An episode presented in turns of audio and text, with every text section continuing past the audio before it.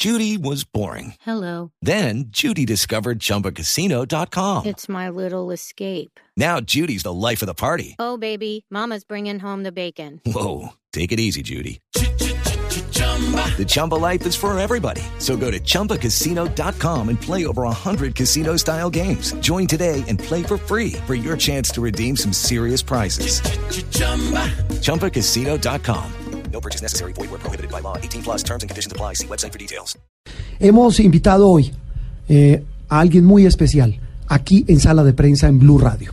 Eh, personalmente tengo que decir que es un gusto para mí saludar a quien considero mi maestro, mi mentor y la persona que nos ha guiado a muchos de los que hoy estamos en este medio. Don Juan Gozaín, muy buenos días y gracias por atendernos en sala de prensa Blue.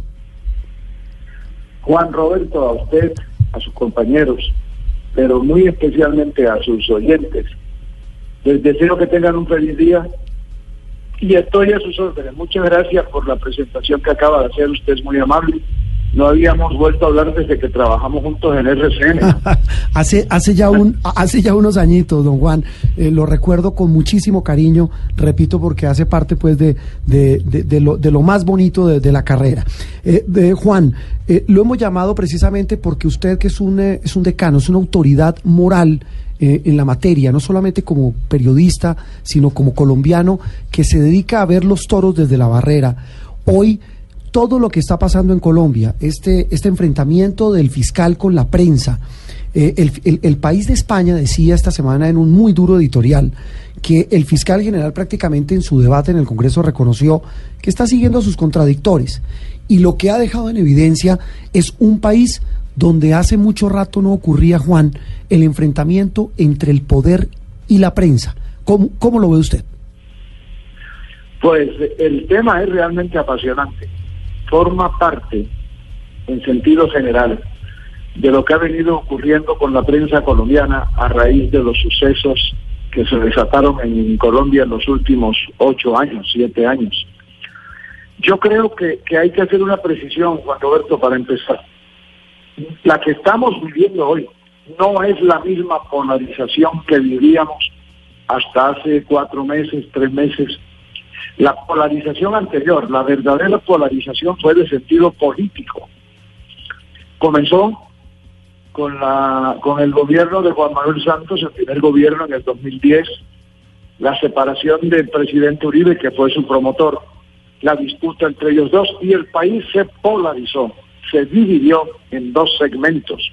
Unos eran uribistas y los otros eran santistas y el país se puso iracundo, energúmeno, y ya la gente no conversaba ni discutía, sino que gritaba. Llegó el punto culminante que fue el, el, referéndum por el acuerdo de paz en octubre del año 16, hace dos años, y la polarización fue mayor que nunca. Y ahí comenzó la prensa a tener problemas de credibilidad y sobre todo problemas profesionales. Ahora lo que estamos viviendo en este momento, podríamos llamarlo la era Pisano, la era Odebrecht, la era del fiscal Martínez, como, como quieran llamarlo. Hoy, más que polarización, es decir, más que división entre dos bandos, lo que hay en Colombia es confusión. Hay un gran enredo entre lo que es la honradez pública y lo que es el saqueo público. Odebrecht, el caso del señor Pisano, la muerte de su propio hijo, la aparición ahora del video del señor Gustavo Petro contando ese dinero, el señor Petro que se defiende diciendo que se lo prestó el arquitecto Simón Vélez, Vélez que dice que nunca le ha prestado dinero. Estamos en un enredo tan monumental. El país está enredado. Y, y óigame esto, Juan Roberto, me está oyendo, ¿no? Sí, señor, aquí fuerte y claro. Óigame, óigame este punto que viene, que para mí es fundamental y me dice si estoy en lo cierto o estoy equivocado. En medio de esa confusión, la sociedad se está debatiendo, la sociedad colombiana. Cuando esos fenómenos ocurren en una sociedad, hay un elemento que sirve para llevar claridad, para llevar información, para llevar la verdad, es la prensa. pero la prensa colombiana en este momento parece más confundida que la propia opinión pública. Es decir, el encargado de aclarar está más enredado las víctimas de la confusión. La prensa, cada día, desde, desde la divulgación de los, eh, Sí. de los eh, audios, de las grabaciones, por ejemplo, las del señor Sí. Pisano. Eh, Juan, ¿por qué, fueron- ¿por qué la confusión? ¿Por, Ah. qué, por qué la confusión? ¿Por qué cree que la prensa está confundida? Ahí, ahí- ahí- ahí va yo. Sí, Eso es. sí. ¿Cuál es la causa de esta confusión profesional que hay hoy en la prensa? La causa principal es, uno, las redes electrónicas. En el comienzo de las redes electrónicas, cuando empezaba esta revolución digital, las redes vivían de lo que publicaba la prensa. Tomaban de la prensa, manipulaban, manipulaban, tergiversaban, le quitaron a las redes toda credibilidad, eso se volvió un desorden. Lo peor es que ahora la prensa está tomando de las redes lo que está publicando. Sí. Todo lo que vemos es lo que sale en las redes. Un video que era falso. Digo yo, cualquier video. Una declaración que no era del señor fulano. Entonces, hemos pasado a una inversión de valores. Eso es lo que crea la confusión en la prensa. El- digo, el, el principal factor, Juan Roberto, Sí. es las redes vivían de lo que tomaban de la prensa. Hoy en día, como si fuera poco con saber que las redes están tergiversadas, la prensa está tomando lo que publica de las redes. Es decir, se generalizó la manipulación, la confusión, el desorden y el caos. Sí, ahí, ahí vale la pena decir algo, Juan, también una, una reflexión importante. Y, y viendo como ejemplo lo que ha pasado entre la prensa y el presidente Trump en Estados Unidos, lo que hoy está salvando a la prensa estadounidense es precisamente eso, el periodismo. Y, pero en Colombia, para abonar algo, Juan, hay que decirlo que estas revelaciones, por ejemplo, las que ha hecho Noticias 1, las que ha hecho María Jimena Duzán, las que hemos hecho en Noticias Caracol y en El Espectador, sobre todo este episodio de Pisano, pues también reivindica un poco que esa es nuestra obligación. El papel de los medios es revelar, es contar y ponerlo en contexto, que es lo más importante, y no, y no simplemente emitir este tipo de contenidos como un video sin ningún tipo de contextualización. Estamos tan de acuerdo que fíjese que hace un par de minutos advertí que no es lo mismo lo que está pasando hoy a lo que pasaba en la polarización, Mm. porque hoy tenemos más información. Hoy tenemos más información, más, más revelaciones. Usted lo acaba de mencionar, yo lo había dicho, los videos, los, los testimonios sonoros, las grabaciones del señor Pisano, que han ayudado a dar claridad en todo este tema, que han ayudado a revelar lo que tenían escondido. Todo eso es importante. El problema, Juan Roberto, es el análisis en los medios. Lo que está fallando es la forma de analizar los temas. ¿Saben por qué? ¿Por qué, Juan? Los medios están divulgando la noticia, usted lo ha dicho. Usted mencionó todos los medios que han tenido el coraje y el carácter y la responsabilidad ética en Colombia de divulgar los audios y los testimonios del señor Pisano en el caso de Brecht.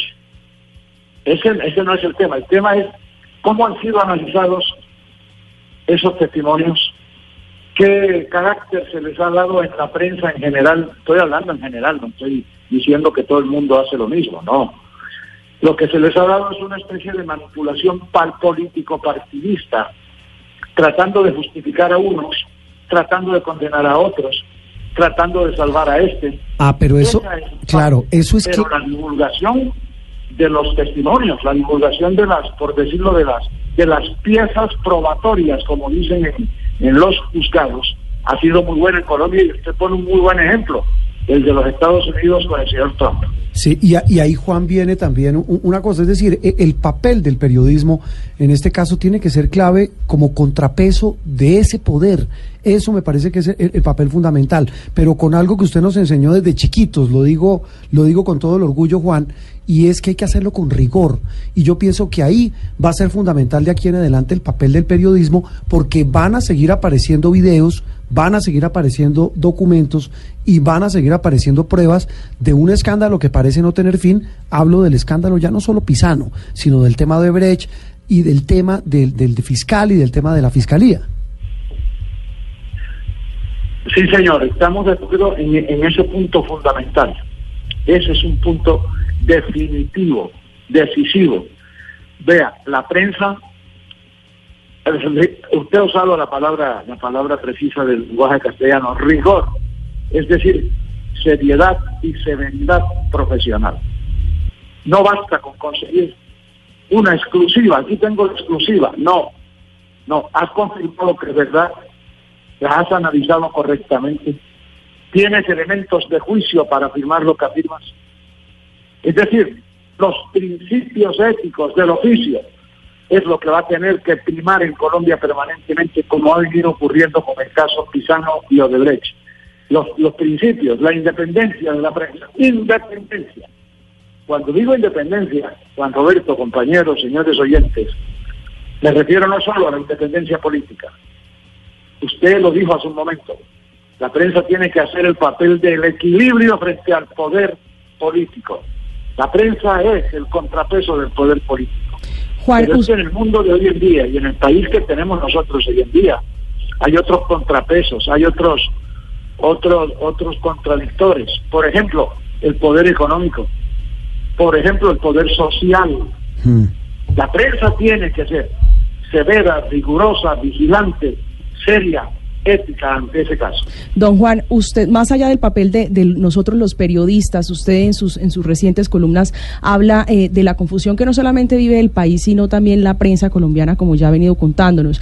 Y usted habla de desesperanza. ¿Hacia dónde va el país? Y principalmente cuando tenemos un eh, gobierno que no toma las riendas, que no muestra carácter frente a, a, la situación que vive por cuenta de este escándalo que tiene tambaleando al, al fiscal general de la Nación. Es que es que es que la, la, la actitud del Estado frente al caso Odebrecht, frente al, para llamarlo con mayor precisión, para que no sea tan genérico, frente al episodio del señor Pisano. Es decir, los últimos hechos, los más recientes, relacionados con Odebrecht, la actitud del Estado ha sido asombrosa. El, el, ni siquiera sabemos si, va a haber, ya la Corte Suprema dijo que sí, que le parece bien. Pero ¿para cuándo va a ser el fiscal ad? ¿Quién va a hacerlo? ¿Cuál va a ser su trabajo? ¿Con quiénes va a trabajar? ¿Quiénes van a ser sus colaboradores? Ya es hora de que sepamos qué está pensando el Estado, qué está pensando el gobierno. Sabemos lo que está pensando el país, Sabemos lo que piensa el Congreso de la República, donde ha habido tantos debates en estos días. El caso del, del video del señor Petro, el, el, el, debate al propio fiscal general allá en el Senado. Pero ¿qué está pensando el gobierno? ¿Qué piensa, por ejemplo, el ministro de la Política, la ministra de la Política, ante un hecho tan grave para la vida colombiana? Entonces le quiero agregar esto. Usted no solo tiene razón cuando dice el gobierno está como distante del tema, como, como apartado del tema. Y eso, permítame agregarle yo, eso lo que hace es confundir más al país y el propio país está confundido diciendo, bueno, ¿de dónde salió ese dinero que está contando este señor? ¿De dónde salió ese dinero que aparece en aquella otra grabación? ¿De dónde el país confundido y no hay quien lo oriente? Sí. Ni prensa ni gobierno. Ese, ese es el tema. Pues Juan, eh, queríamos simplemente robarle unos minutos hoy, día de descanso, domingo, pa, para reflexionar con los oyentes sobre este que sin duda es el gran tema, eh, esa reflexión grande que hay que hacer sobre para dónde vamos. Eh, eh don Juan, es un gusto saludarlo, como siempre, maestro, eh, lo seguimos honrando tratando de hacer el mejor periodismo que usted nos enseñó desde chiquitos. Le mando un gran abrazo, un abrazo de su discípulo y un abrazo de tantos oyentes que tanto lo extrañan y tanto lo quieren.